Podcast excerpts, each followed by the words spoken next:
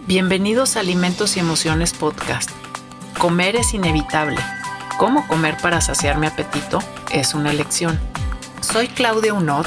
Acompáñame a hablar sobre temas de conducta alimentaria, de la relación emocional que tenemos con los alimentos y cómo satisfacer uno de los impulsos más fundamentales que tenemos en nuestra vida, nuestro apetito. Hello and welcome again to Alimentos y Emociones podcast. Today we have um, Andrea Smith who has come back on the podcast as we're going to talk about another subject which she has done a lot of work in and that was part of her PhD.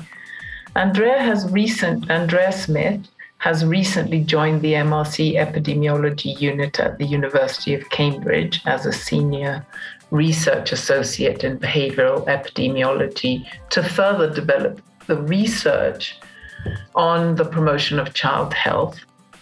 She is also a senior research fellow in behavioral obesity at UCL, and she has worked, as you know, in um, health behaviors and the prevention of childhood obesity.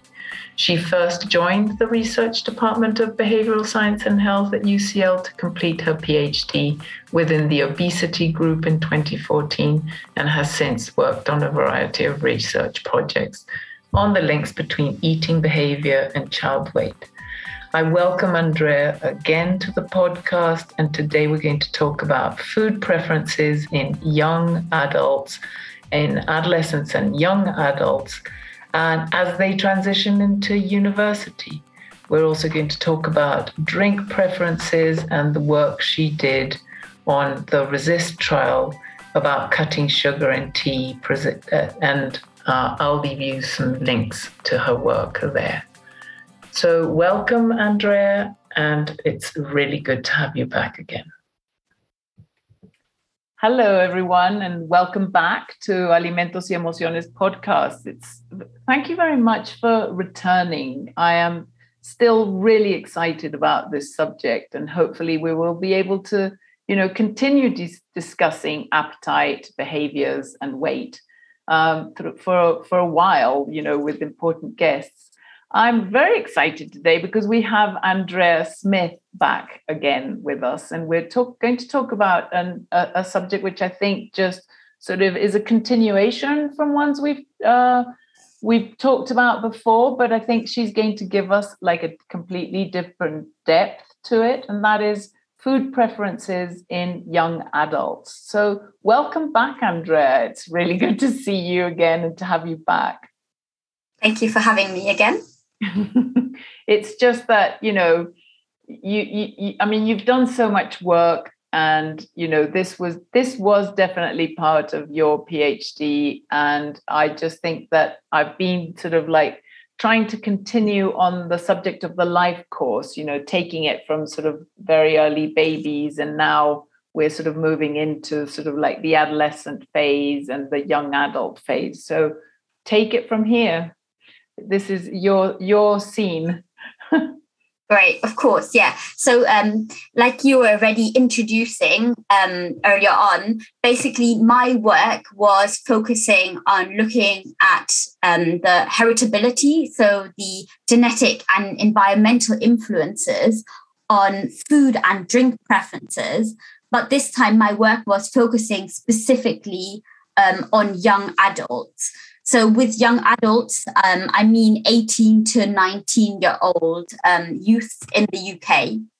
And uh, my PhD focused um, specifically on this sample, which was drawn from another twin cohort.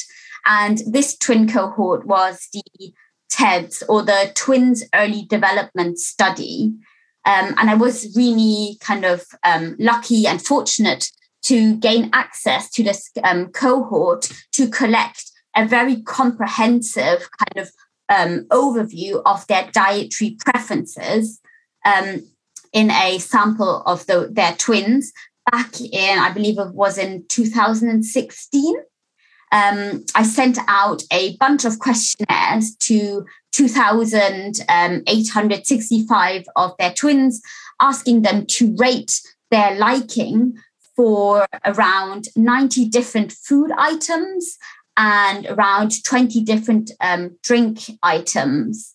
And similar to what we were discussing earlier before, I exploited or kind of, you know, made the most of the fact that this was a twin cohort to then use the classic um, twin design to quantify or estimate how important the kind of genetic factors are in shaping liking for these different food and drink items, but also trying to understand how important also the shared environment or the home environment is in shaping those preferences, as well as the wider environment in this age group.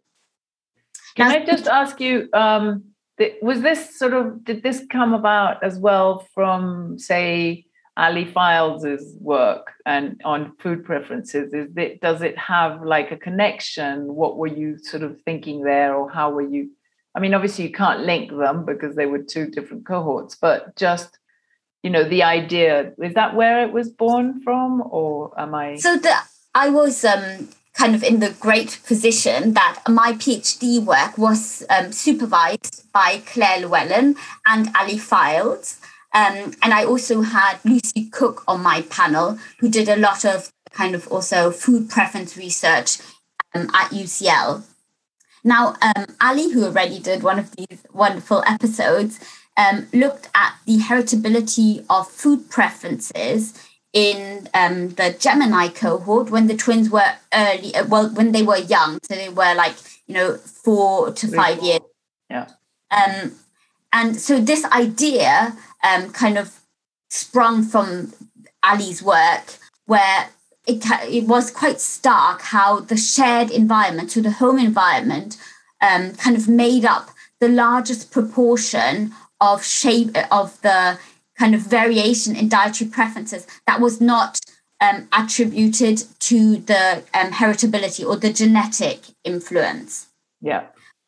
Where we where there is actually when you look at the literature, there's very little research that's ha- that has looked at the heritability of dietary preferences as um, young people, you know, grow up, become teenagers, and become young adults, because. Yeah they become older, they also become more kind of independent and more autonomous in terms of making their dietary choices. And so it, the, the, fact that we were able to access um, the TED sample and try to look at the heritability at that age kind of was this logical extension from that previous work, which had been led by Ali. Um, and that was kind of the kind of core or seed idea of the PhD work. So um, did you did you use like the similar questionnaires, as it were, like to collect the the food preferences data? Did you just so as you can imagine, yeah. yes. So Ali's Ali's work was based on a comprehensive um, food preference um, questionnaire where all these individual food items were listed and parents would report on their child or their twins uh, dietary preferences, rating it on what we call a Likert scale, so indicating how much um, their child would like those individual food items. So, what I did um, to actually assess um, dietary preferences in young adults is I adapted that questionnaire to reflect, to be more reflective of dietary preferences of young adults, because obviously the kind of foods that children eat when they're younger are slightly different and also um, because um, that dietary preference data had been collected about I don't know ten years ago, um, our food environment has changed. So there were a couple of food items on there that you know weren't as relevant anymore.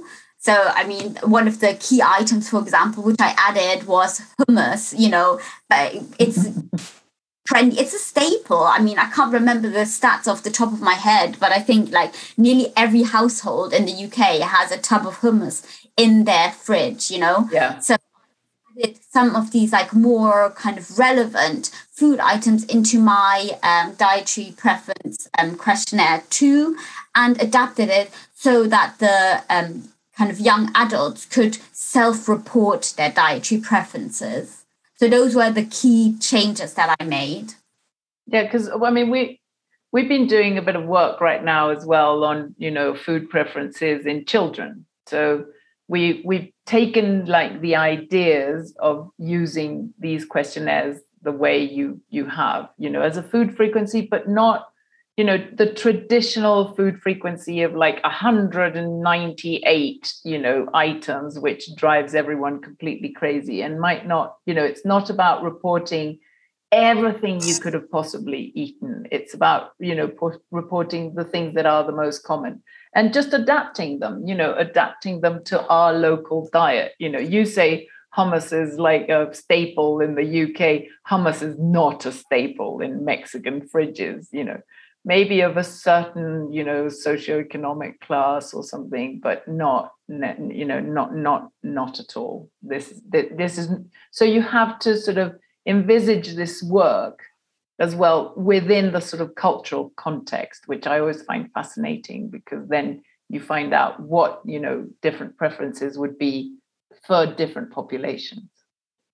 Yeah and i did some really fascinating um, kind of qualitative interviews to validate, you know, the updated questionnaire. So it was, yeah, I had some really interesting focus groups with young adults, and you can imagine the kind of conversation we had um, was, um, yeah, really fun, fun project. Um, and I think of the same twins, of the same twins, or, or no, no, this yeah. was just with uh, young adults in general. Okay. Um, don't want to be doing that with the people who you're going to send your final questionnaire to. No, um, unless there were other, you know, other ones of the uh, other twins. But yeah, yeah, cool. So um, then, what happened there? What, what, what, you know, what did you find basically?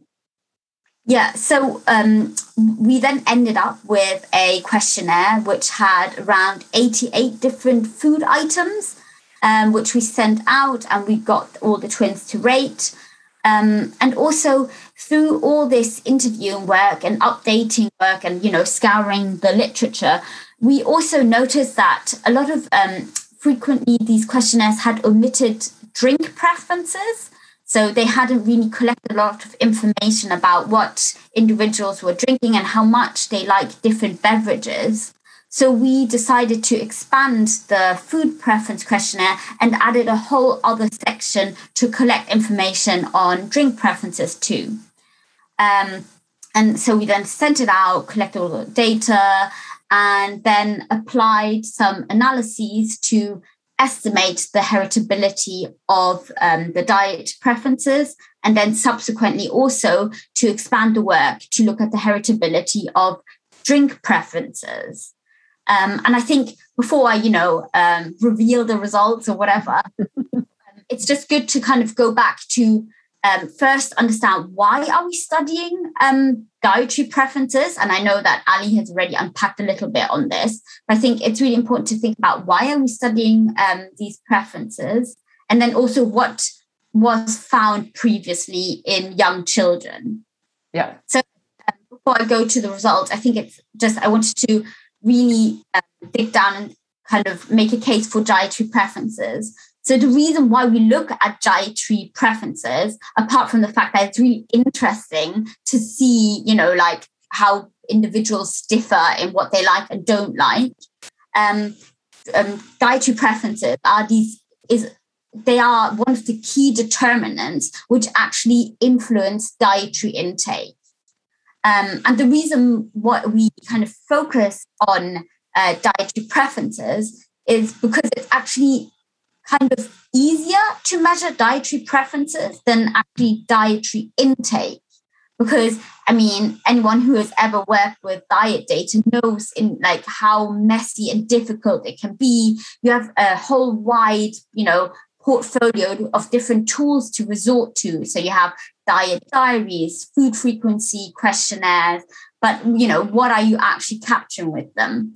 Yeah. Um, so the benefit by looking at dietary preferences is that you're getting, you can actually measure them using a questionnaire, and it gives a quite a reliable insight into um, these kind of upstream determinants of dietary intake.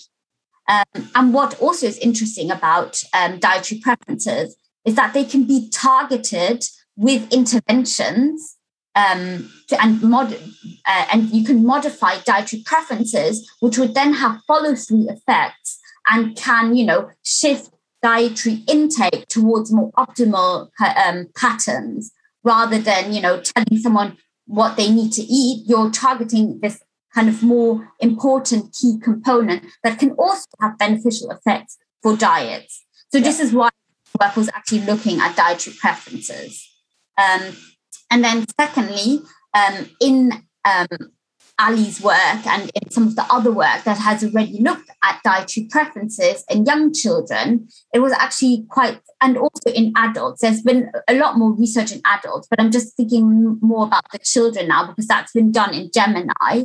Um, Ali found that there was actually quite a high, uh, so moderate to high heritability of specifically the more nutrient dense foods, so fruits and vegetables and protein rich foods, the heritability estimates were really high. Well, really high. They were in the area of like 50, um, 54% um, yeah.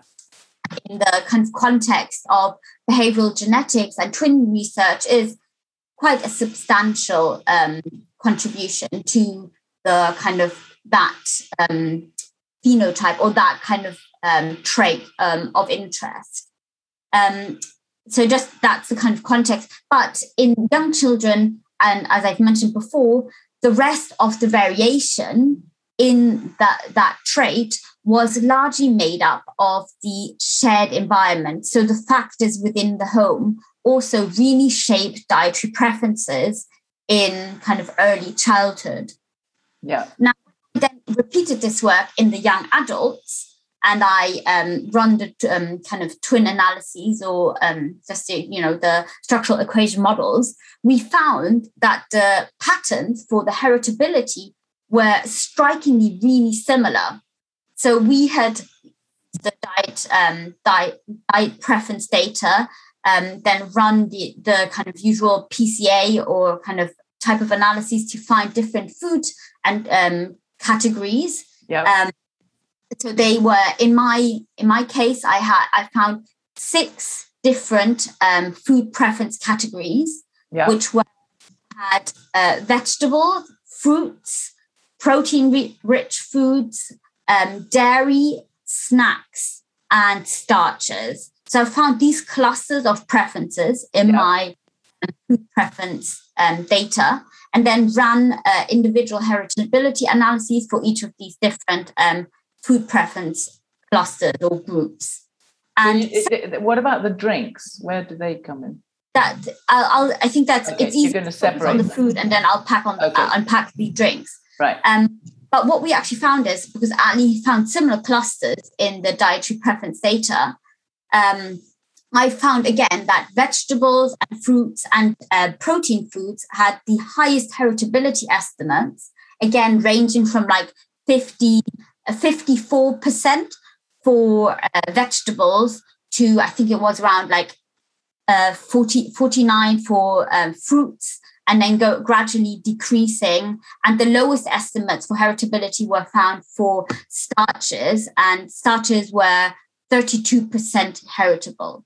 Right. Now, specific details here are not as important as that the remainder of the variation in these dietary preference categories was made up by what we call the wider environment, so the individual environment. And this was really interesting because it basically what we're seeing is that it appears that what was originally in like early childhood made up by the shared environment so what children experience in the home and what twins share in terms of experience seems to kind of be displaced by the wider environment and this the kind outside. of yeah the wider world. So like you know peers um, peers. or what's in the supermarket or what's yeah. on tv all these other factors become much more salient and important as children become older. And this is really like exciting and interesting because it also again when thinking about like what does this mean for the real world it gives more kind of importance to policies again in regulating the wider environment because clearly what is happening around us and what we are exposed to also has really important implications in terms of shaping our dietary preferences but also perhaps um, displacing what sometimes children might have in part learned back, you know, early in childhood. So I think that was quite fascinating um, finding in that work. Um, That's really interesting because I'm th- automatically thinking in appetitive trait terms and thinking of, you know, uh, of food responsiveness, the food responsiveness that you have to this outside sort of world, you know, the if you have that trait as well, you know, as this, you know, the shaping of the wider uh, environment, the the impact that the wider environment also has, then you know you've got like a double whammy situation going on. Sorry i'm just extrapolating. No no of course but i mean this is the thing right? Because this is what we're seeing with food preferences and how important the wide environment becomes for like this kind of dietary behavior or dietary related behavior. And it's like you say it's really interesting to think about how this links to individuals with uh, certain kind of appetitive traits profiles as well and like how these interlink and interplay right? So i think it's really good actually and like it's great that you bring this up because you know you can think about uh, dietary preferences in in themselves but individuals have so many other behaviors and it's kind of you know things that they're exposed to. So yeah it all becomes really complicated and messy uh, interesting. Yeah that sounds very good. Right food uh, uh, drink preferences yeah. So, like I was saying earlier on, kind of drink preferences where, when you look at the literature, have really not been studied that much. Um, so it was kind of, you know, uh, a bit in the wading in the dark when um, looking at these data for the first time. There was very little to go by. Um, so what we did, similar with the like the um, food preferences, we again tried to look at the drink preferences, drink preferences, and created clusters of drink um, kind of types or categories. And for my PhD, I grouped them into the classical kind of five drink um, types that you see a lot of young adults drinking. So classed it into sugar sweetened beverages, into non-nutritive sweetened beverages. So with that, I mean, you know, the diet cokes, the kind of artificially uh, sweetened um, soft drinks. Then again, thinking about context and the UK, squash. I had a fruit squash or you know, like a squash category. Um, yeah, that, that's I also not had, a category here, but it interesting. No, I'll have to put uh, yeah. a bracket of explanation of what on earth squash means, but a concentrate, like a food con. Uh, oh, sorry. Yeah, so it's like a diluted. It's like yeah, a concentrate. Concentrate. Yeah. Yeah. yeah. Um, supposedly, so very, supposedly fruit concentrate. I mean, there's yeah, there's very little fruit in there. um, it's definitely a very typical thing that a lot of young people drink uh, in the UK. Then we had orange juice as mm-hmm. a category and also milk as mm-hmm. a beverage. Um, and we then modeled the heritability of these drink preferences. And what we found was that on average, um, the heritability of drink preferences is much lower when compared to dietary preferences. So the heritability estimate um, estimates for these different categories were basically moderate to low. So mm-hmm. the high estimate that I found was for fruit squash um, at 42%. And it then gradually decreased down. And the lowest heritability estimate was for orange juice, which was only 18%. So as you can see, the, these heritability estimates, they vary, you know, between 40 to 20%, which is much lower compared to the um, food preferences. And kind of when thinking about the interpretation of this, this kind of means that these um, kind of preferences are shaped much more by the wider environment rather than being determined by these more innate um, kind of predispositions that individuals have. Yeah. Uh, again, I think this to me was um, an interesting finding because, again, drinks and um, kind of drinks in the context of thinking about health and obesity have quite a, a you know an importance when thinking about policies and legislation because there's a lot of you know um, i don't know media attention that looks at soft drinks in terms of causing obesity. There's a lot of research that trying to link, you know, liquid calories with risk of overweight. So I think, you know, the fact that we also found that actually the wider environment is such a key important um, factor in shaping drink preferences um, has, you know, speaks to the importance of legislation in terms of also regulating access to some of these drinks and how we should maybe be um, discussing this in a more you know policy sensitive area. Yeah. um, this was fascinating. Yeah. Um, and it also drew, drove a lot of my then further work in my phd where i then you know actually wanted to do some intervention research to understand if and how we can actually modify um, drink preferences. Uh, but I don't. I think it might be worthwhile, you know, um, yeah, trying to introduce that. It, no, I think definitely.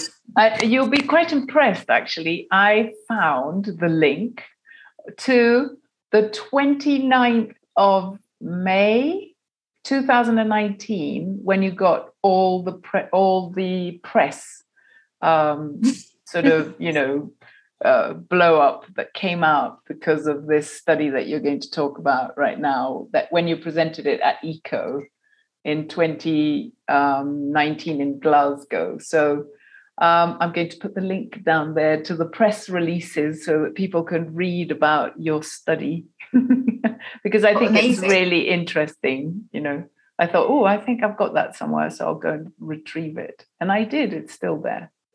I mean, it's going to sound so bad, but I I nearly forgot that I presented that at uh, Mexico because I because I did also present it in Mexico. You know, so when talking to you, like I always think of the time when I presented that work back at uh, SLAN. At um, SLAN. Ara, yeah, uh, and was- we've just had SLAN this this week, and again, so three years on. But you know, it, mm. um, that was the work that you presented here then as well. So anyway, yes. but that, that, I've got those. Uh, uh, I will put the links for anyone interested. But please tell us about about your study because it's really interesting. I think in Me- so I, I mean in Mexico and in South America, just in particular, Central and South America, it really does. You know, with the amount of sort of sugar that we eat, drink, um, and I'd say sugar sweetened beverages, but this is a you know a different sort of way to look at it. How we can start reducing the quantity of sugar that we put into beverages is really important. So please, please tell us about your work. Of course. So um, like I was saying, in in my PhD, kind of was a quite a sequential setup. So after I kind of found these initial findings on the heritability of drink preferences and how important the wider environment is in shaping these preferences. This kind of um, in collaboration with Claire, Ali, and my wider supervisory panel, um, we came up with the idea to actually test this in an intervention. Um, so it was kind of, you know, the cherry on top of the sundae, you know, to really get some intervention data to see what's in this idea. Um, and so we uh, came up with the idea to test um, whether it would be possible to reduce sweetness preferences um, for added sugar in hot beverages. Now, um, the reason why we focus on hot beverages is because it actually allows you to manipulate the amount of sugar you put into the drinks. Because a lot of the, you know, the soft drinks and uh, drinks that you can buy out uh, in the you know supermarket they're already pre-mixed. So it's actually really hard to reduce the amount of free sugar in these beverages. So we decided to focus on hot drinks because also at the time um, there had just been a release by is it action uh, on sugar um, looking at you know the amount of sugar in a lot of like these coffee shop drinks that you get and like there's shocking numbers of like 70 grams of sugar in a single drink.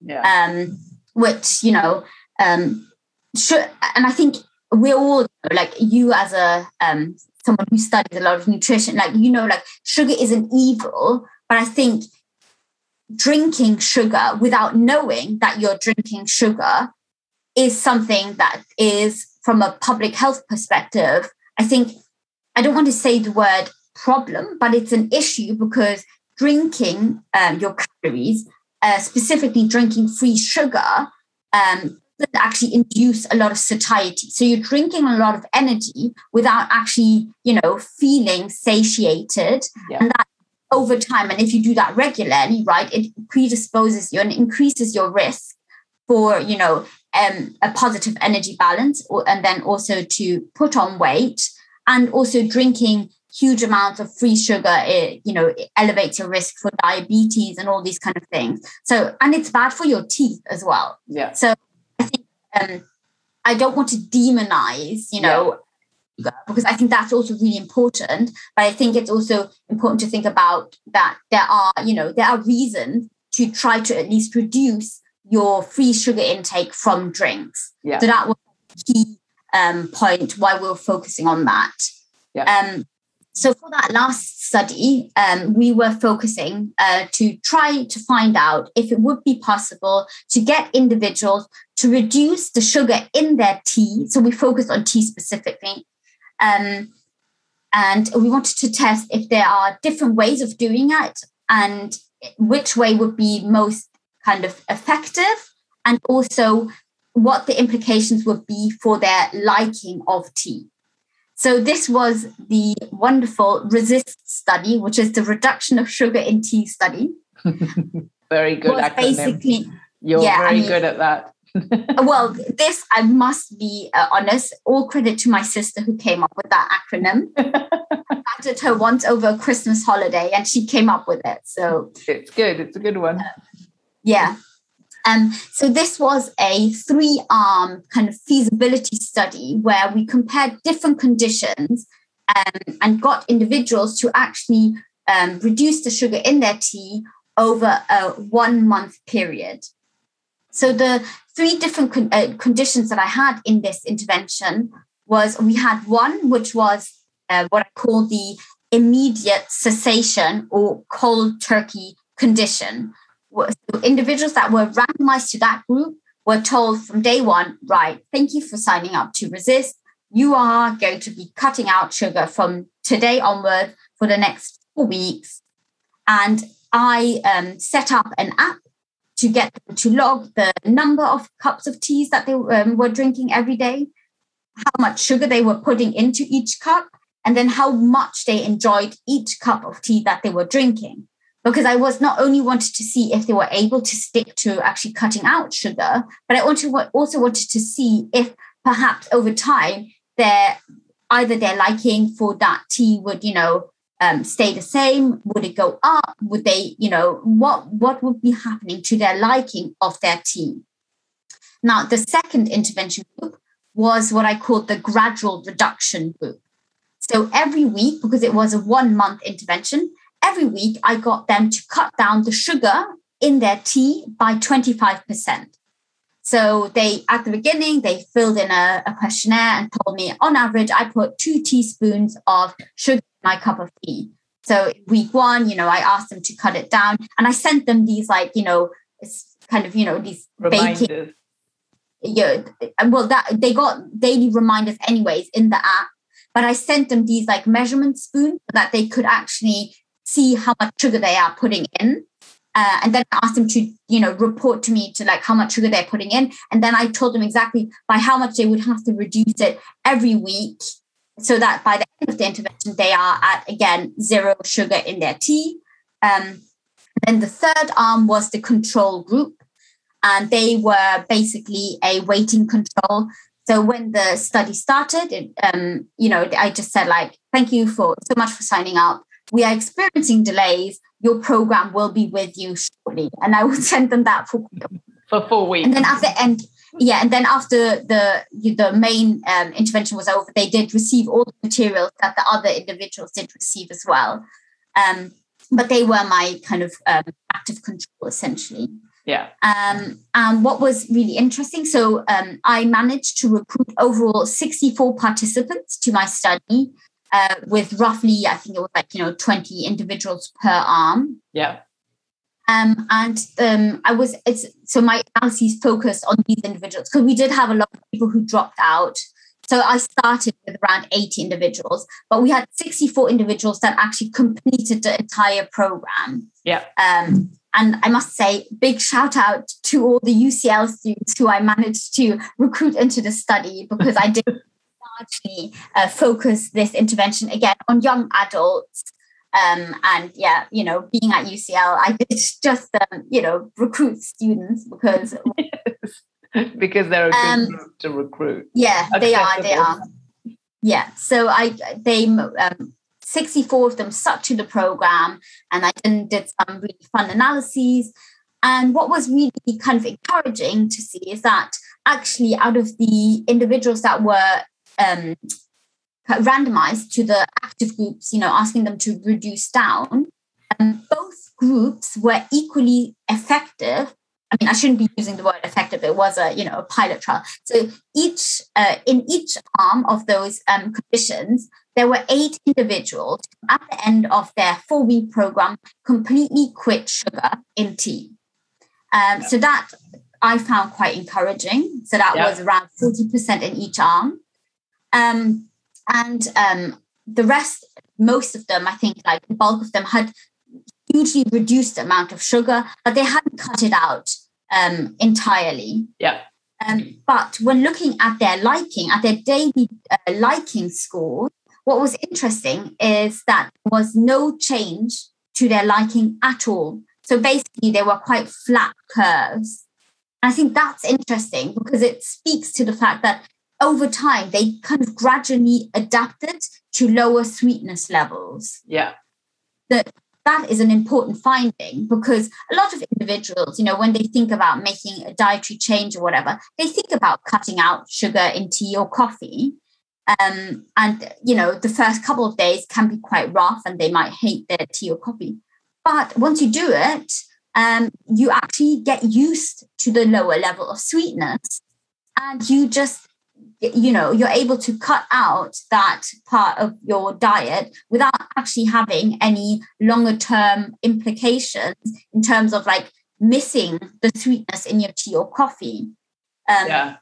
So basically, you can either go cold turkey or you can go, you know, just gently start removing the sugar, and that's a that would be a really good way of of you know either way works.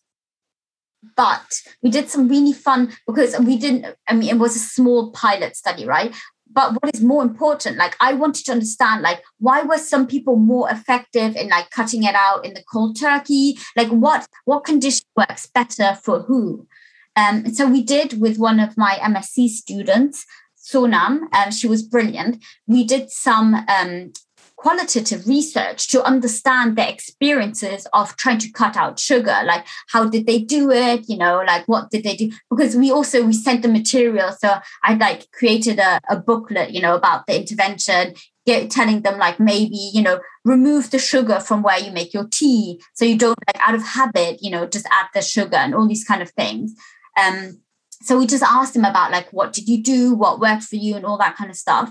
And what we found is that in these interviews it really was the level of um, motivation that seemed to um, shape your experience of the intervention. So, if you were really highly motivated and you were randomized to the cold turkey condition, you were the higher you were motivated, the more likely that approach was going to work for you. Right. So, if, if you were like, right, I really want to, you know, like cut out sugar from my tea, let's do this, motivation is high, and the cold turkey approach seems to work.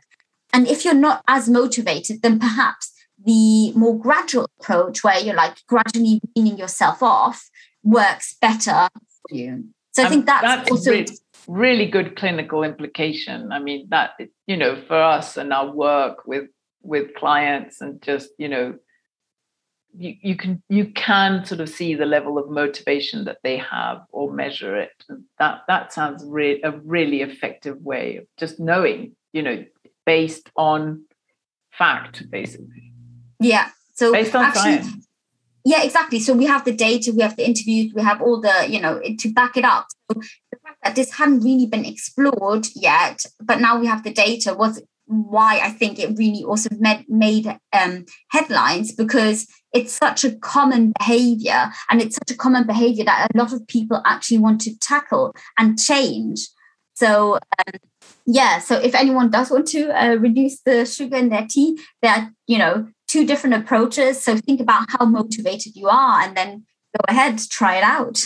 so, again, just culturally speaking, I'm thinking, you know, uh, if you use, I mean, we don't drink tea here very much. Um, so it's if if you were going to use, I mean, if it was coffee and you use sugar in your coffee, that would be a really good way of doing it. And I'm also thinking because we do this thing called agua fresca, which is like, mm-hmm. you know, drinking. It's not a fruit juice. It's literally sort of water and fruit in it. So you would like squirt a juice, add it to the water, but also add sugar into it. And sometimes that is like everybody's water that they drink either throughout the day or during lunch, which, as you know, is our biggest sort of meal, still sometimes not dinner. And so you you know there is this i have been in situations and i just want to say this because i find it really like kind of tragic where you where where you you can see it if you go like to a restaurant and they're preparing like these agua frescas and they're preparing these drinks that you have. And you've got like a, a, blender size you know sort of two pints of like drink uh, where they're adding you know water and let's say some pineapple. And i've literally seen them measure eight spoonfuls but not not you know, not spoon big spoonfuls like soup spoonfuls, and putting them inside the jug to make the water.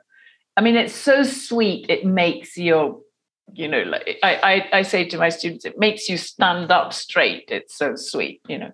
Or because we have this innate sort of thing where, you know, I've seen like liquid yogurts of the same brand in the UK and the same liquid yogurt in here in Mexico of the same brand. One, the UK one would have like one spoonful of sugar, you know, like 28 grams. Uh, sorry, like 10 grams. And then you've got this exactly the same one here. And it has three spoonful of sugar. So it has the 28 grams. And you think, why why you know that and that's a cultural thing. Why do we you know eat here more sugar? Because people ask for it. You know we we're just like programmed as it were to you know to be taking all these you know sweet in our drinks.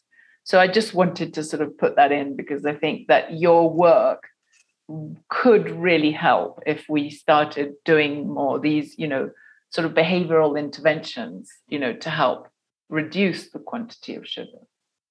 I think also, like what you're saying is, um, because a lot of, like you say, it's a this you know close kind of interaction between supply and demand. But actually, we need to really these things are largely influenced by supply, right? Like what you know, it, you need to break the cycle somehow, and the power and the money is with supply. But actually telling policymakers like look you can't oh, not policy uh, like the food industry and ultimately like policymakers do legislate about what is allowed and not allowed in our food but telling them that if you gradually reduce things down and we have seen this um, equivalent happen with salt for example in the uk and in the us like if you gradually reduce down salt um, often uh, you know uh, the population won't notice um, it doesn't affect their liking. And over time, they get used to it. And so you can gradually titrate down like levels of salt, for example. But now this is gradually starting to happen in the UK as well with sugar, at least in like soft drinks as a result of the sugar sweetened beverage, uh, beverage levy. Um, but we need to be doing this for like other types of drinks as well. So, like, you know, all these like milky milkshakes yeah. and anything Squashing. with dairy in it is exempt yeah. from the, these legislations. So I think it's really important to also think about extending um, these rules because we know these policies work. We know that populations adjust to lower levels of sweetness gradually, you know, even if there's always, you know, lots of pushback, but it works. You know, yeah. we know it context. And um, over time, we get used to it and preferences adjust. So I yeah. think that's a really positive takeaway message as well. Well, uh, we said we were going to tape a, a short uh, session, but I see that that has not been the case. And in many ways, I'm glad that it hasn't been because well, at least we've had like the massive benefit of all your knowledge and all the work that you've done, Andrea. Thank you so much again for you know coming on on on the podcast again. Thank you. Is there anything? My pleasure. it's it's brilliant. It's brilliant to have you here. And I just want to say to everyone, um, thank you for returning. You know, thank you for listening to these podcasts. And particularly if you know anyone who is doing work in this area, please share this uh, episode and others with other people who might be interested to listen to this. And I'll say what I always say after the end of every session is that, you know, we continue to nourish each other with all this information. So thank you. Press like, you know, little buttons, share, and um, we shall see you next time. Thank you, Andrea, so much.